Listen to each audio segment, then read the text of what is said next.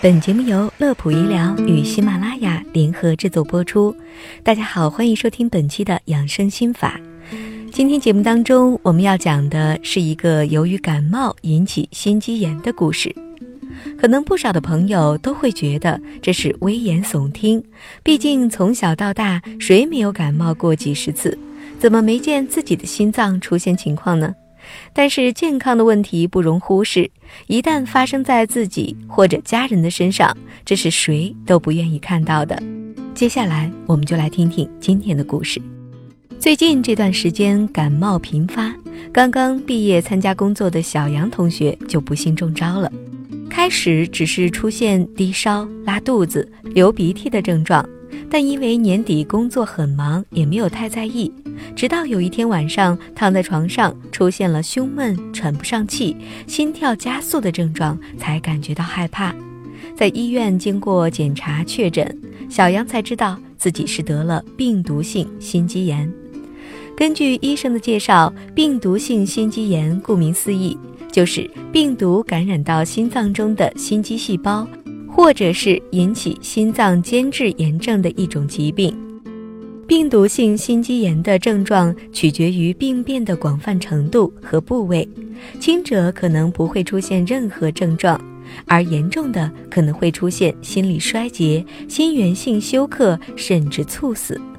病毒性心肌炎的发病原因也非常明确，就是病毒感染。非常多的病毒都会引起心肌炎。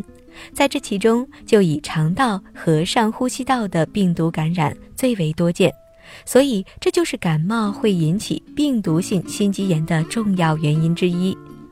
那么，病毒性心肌炎会出现什么样的症状呢？又容易感染到哪些人群呢？正如我们刚才所说，病毒性心肌炎的个体差异非常大，有的症状非常轻，有的却是会危及生命。但很多的临床病例显示，病毒性心肌炎患者在发病时通常会出现心慌、胸闷、胸口痛、呼吸困难、心跳加速的情况。同时，在发病前一到三周，常会出现上呼吸道或者肠道感染的发病史。所以，一旦出现这种状况，应该高度警惕病毒性心肌炎的可能性。而在感染的人群当中，从小婴儿到老年人都会出现感染病例，但是就目前的情况来看，二三十岁的中青年人群发病率会显得更高一些。最后，我们再说说如何预防病毒性心肌炎。在冬季应该多喝水，合理膳食，注意通风保暖。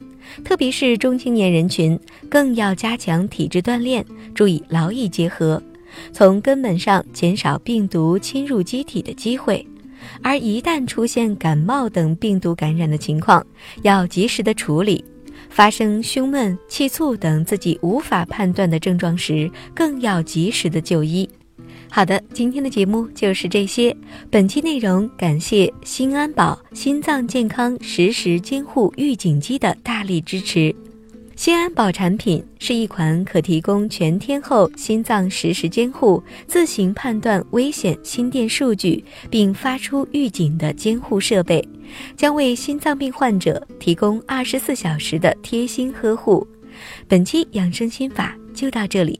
乐普医疗健康调频，祝您生活安心，工作顺心。